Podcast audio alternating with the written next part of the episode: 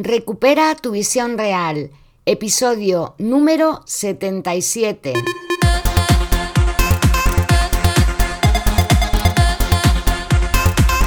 Muy buenos días a todas y a todos, soy Mar Bueno, optometrista y profesora de Kundalini Yoga. Y he creado este podcast porque por mi experiencia en ambas cosas sé que existe un método natural que puede ayudarte a mejorar tu visión. Por eso, en este espacio voy a compartir recursos, estrategias y consejos que te ayuden a cuidar tus ojos y recuperar tu visión real. En el episodio de hoy vamos a hablar de la coordinación oculomotora. ¿Qué es y para qué nos sirve?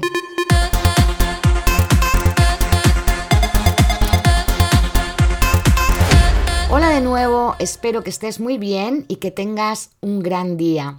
Ayer tuve un día liadísimo y no subí el episodio del podcast, así que hoy voy a compartirte lo que tenía previsto para ayer miércoles. Tenía pensado hablar sobre la coordinación ojo-mano y por qué es tan importante estimularla y mejorarla a lo largo de nuestra vida. Vamos a hablar primero de qué es. La coordinación ojo-mano, que también se llama coordinación oculomotora, oculomanual o visomotriz, se puede definir como la habilidad que nos permite realizar actividades en las que utilizamos simultáneamente los ojos y las manos.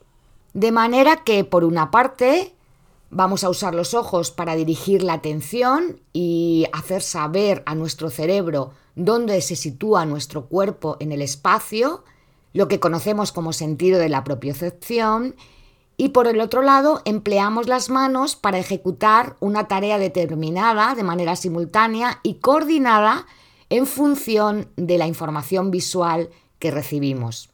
La coordinación oculomotora es una habilidad cognitiva que es bastante compleja porque debe guiar los movimientos de nuestra mano de acuerdo a los estímulos visuales que nuestro cerebro recibe. El desarrollo de esta habilidad es especialmente importante, sobre todo cuando somos niños en nuestro aprendizaje, en el aprendizaje escolar, aunque también sigue siendo esencial para nuestro día a día cuando somos adultos. Como vamos a ver, casi todas las actividades de nuestra vida diaria requieren de la coordinación oculomotora. Por eso, como decía, es importante estimularla y mejorarla. Hay muchos ejemplos en nuestra vida que utilizan la coordinación oculomotora y que nos facilitan nuestro día a día. Por ejemplo, cuando escribimos en un papel, conforme vamos haciendo los trazos, vamos escribiendo las letras, nuestros ojos nos van informando acerca de la posición de nuestra mano y de la calidad de lo que escribimos. Aunque no es exactamente igual, pero también puede ocurrir cuando escribimos al ordenador. El tipo de movimientos empleados para producir las letras es totalmente diferente, pero igualmente empleamos la información visual y vemos si hemos escrito bien o mal una palabra para poder dirigir los movimientos que realizamos con las manos y también para corregir los errores, si es que los hay. Otro ejemplo es la conducción. Ahí empleamos de manera constante la coordinación oculomotora, ya que todos los movimientos de nuestra mano al volante están en función de la información visual que recibimos de lo que nos rodea. Cuando practicamos deportes, también coordinamos lo que ven nuestros ojos con el movimiento de todo el cuerpo. Dependiendo del deporte, pues predominará más la coordinación oculomanual, como por ejemplo el tenis o el baloncesto, cuando nos tiramos pelotas y tenemos que recogerlas, o la coordinación ojo-pie, como pueda ser el fútbol o el atletismo. No obstante, en casi todos los deportes necesitamos tener una buena coordinación del ojo con la mayoría de los grupos musculares, por lo que en este caso es más interesante referirse más que a la coordinación ojo-mano a la coordinación oculomotora en general.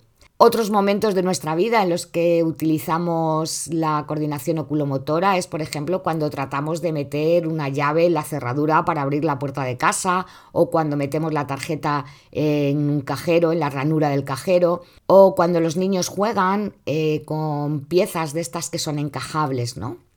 Como ves, todos son ejemplos de actividades cotidianas y en ellas se puede apreciar que la coordinación ojo-mano es la base de muchos de los comportamientos de nuestro día a día.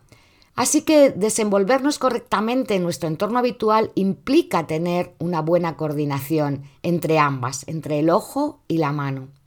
Cabe decir que a pesar de que la coordinación ojo-mano depende de la información visual, dicha coordinación puede fallar incluso cuando la visión de los ojos es correcta o hay una buena salud ocular, y también aunque los músculos funcionen correctamente.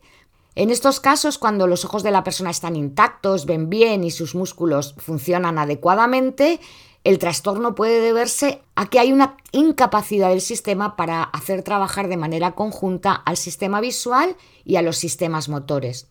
No obstante, cualquier alteración de esos sistemas, tanto el visual como el del sistema muscular, puede perjudicar a esa coordinación ojo-mano. Algunas patologías visuales o también musculares como el estrabismo o la ambliopía o una falta de tono muscular, la tensión muscular también, el desequilibrio postural y algunas otras pueden provocar problemas con estabilidad cognitiva. Y las consecuencias de padecer una mala coordinación oculomanual pueden afectar a tu vida realmente, porque pueden desembocar en trastornos del desarrollo, sobre todo en los niños, en problemas de aprendizaje, eh, que tengan problemas de lectoescritura o a la hora de practicar deportes, también en los ámbitos académicos, si se cometen muchos errores a la hora de tomar apuntes, pues se entorpece la atención que se pueda prestar, por ejemplo, en las clases. En los ámbitos profesionales, si hay problemas al escribir al ordenador o al ensamblar piezas, pues se puede reducir la eficiencia en el trabajo y también puede haber problemas en nuestras actividades de la vida diaria, pues como te he dicho, por ejemplo, a la hora de conducir o, o coser o incluso al llevarte la comida a la boca.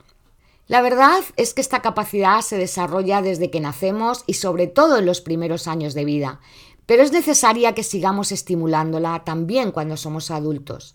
La buena noticia es que puede ser entrenada y mejorada como todo el resto de las habilidades cognitivas y se puede hacer a través de distintas actividades, de juegos o de deportes. Porque la rehabilitación de la coordinación ojo-mano está basada en la plasticidad cerebral. Así que podemos entrenar nuestro cerebro y sus conexiones neuronales para fortalecerla y que cuando necesitemos coordinar alguna conducta que implique tanto nuestros ojos como nuestras manos, esas conexiones sean más rápidas y eficientes y así podamos mejorar la ejecución de dicha conducta. ¿Y qué tipo de actividades pueden ayudar a mejorarla? Pues cosas muy fáciles y muy sencillas que puedes implementar en tu vida y que seguramente haces ya habitualmente. Una de ellas es practicar deportes con pelota, jugar con pelotas.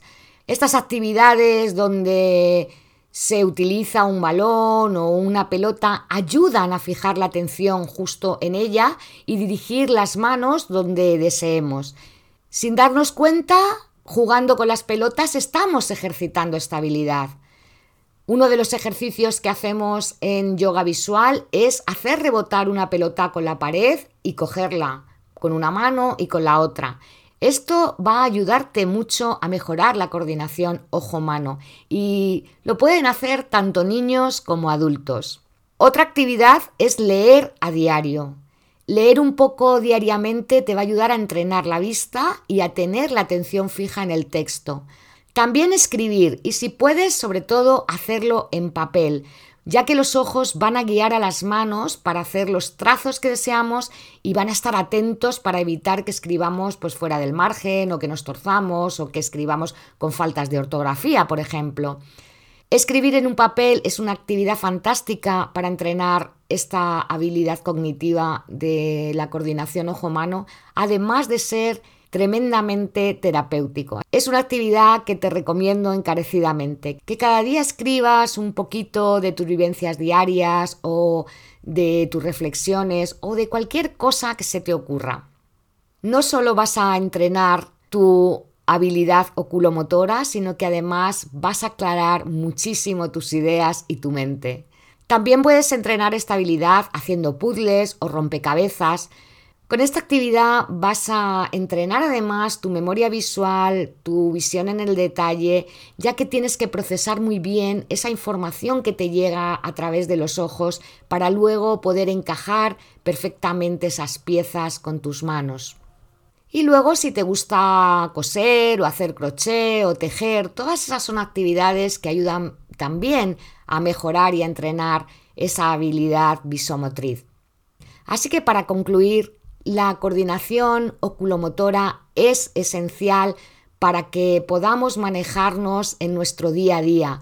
Una gran cantidad de conductas y de comportamientos de la vida implican tener una buena coordinación oculomotora. Por eso es necesario que la entrenemos y que la mejoremos día a día y que no nos dejemos llevar por esa creencia de que el envejecimiento nos hace perder reflejos, estímulos y esta capacidad de reacción de utilizar nuestras manos simultáneamente con nuestros ojos. Espero como siempre que te sirva y que si pones en práctica alguna de estas cosas que hablamos en los episodios, nos lo hagas saber. Así que si quieres, cuéntame cómo te va, qué estás haciendo para mejorar tu salud ocular y recuperar tu visión.